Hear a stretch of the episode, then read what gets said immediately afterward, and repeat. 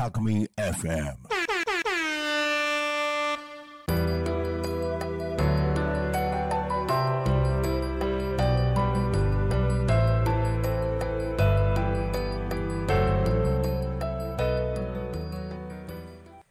富山かなりのリカボンクラブ。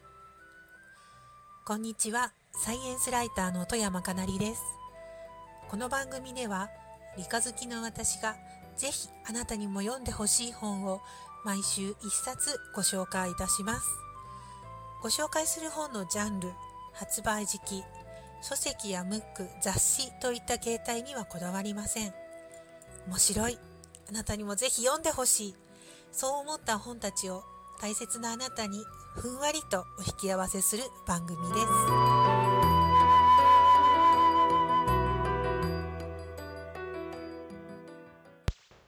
こんにちは。サイエンスライターの富山かなりです。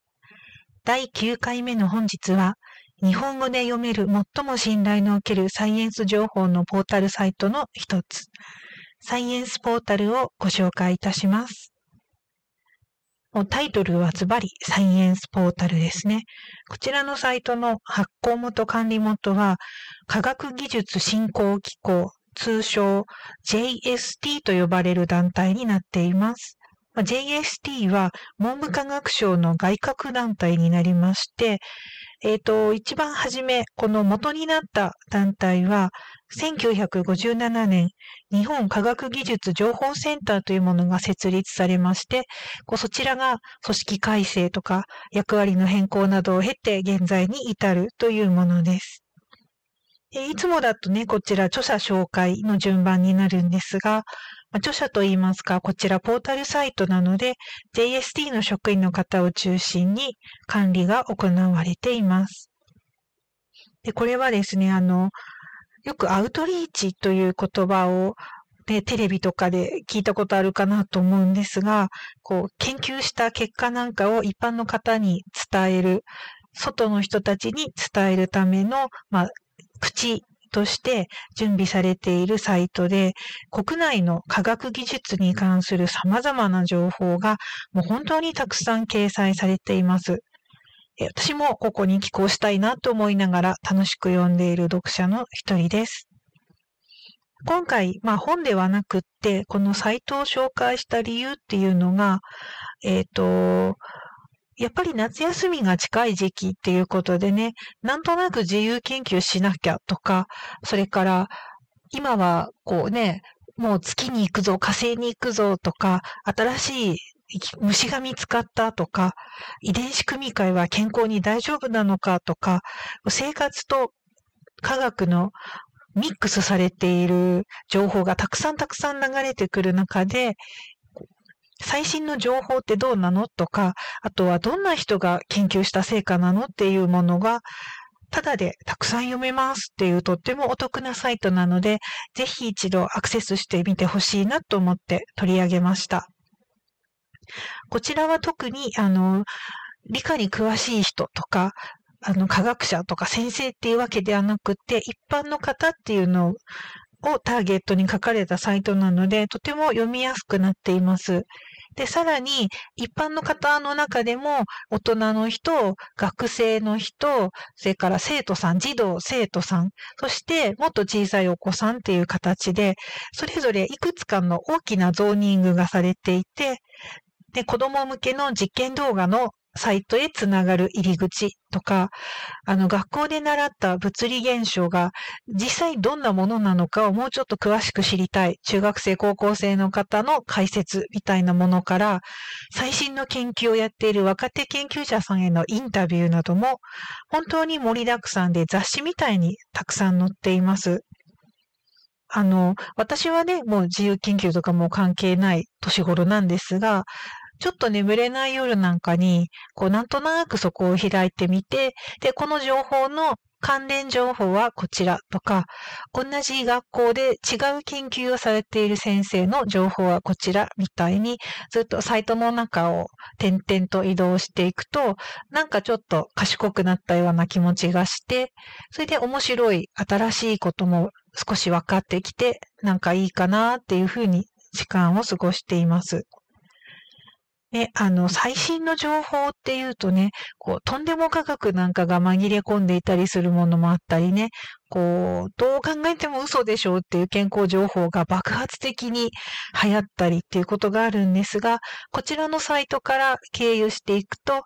科学的には正しい情報、ちゃ,、まあ、ちゃんと精査された情報だけが集まっている形になっているので、安心して見ることができます。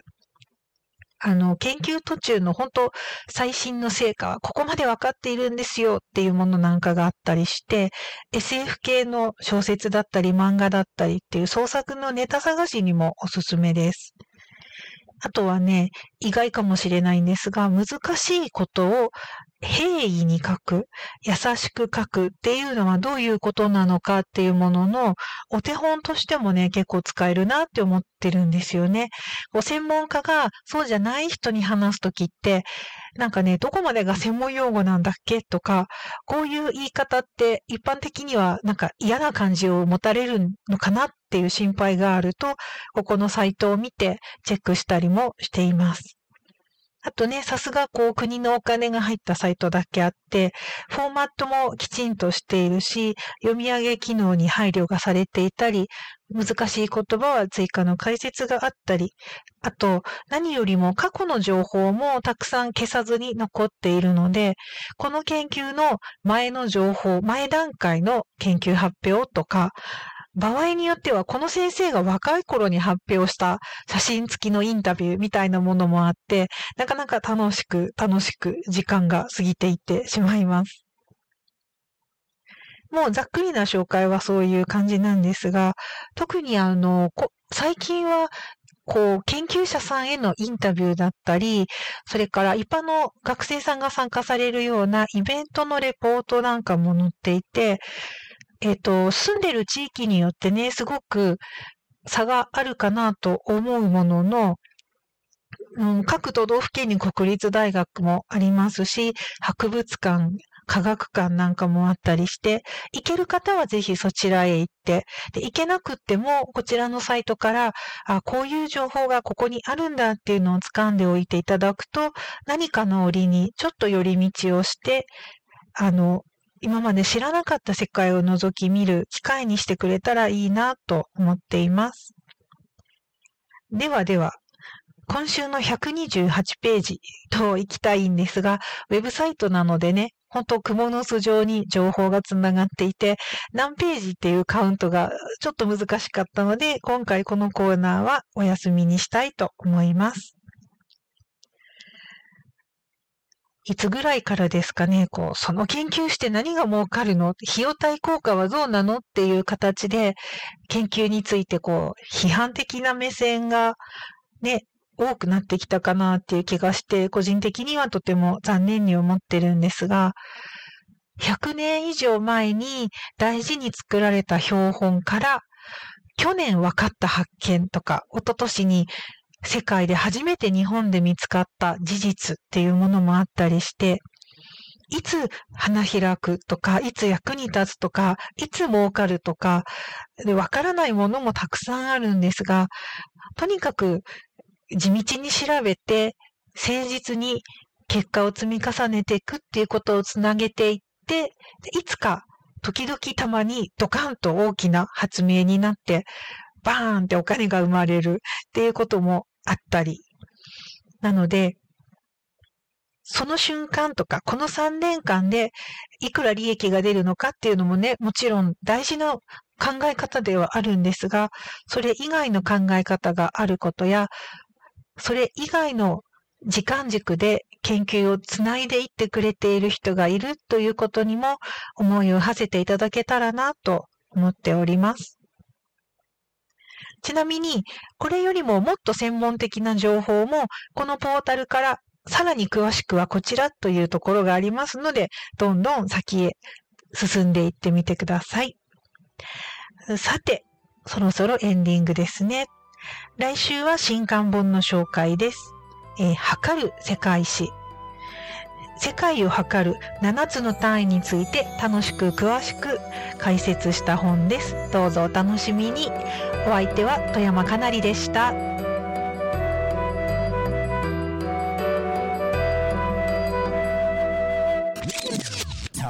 FM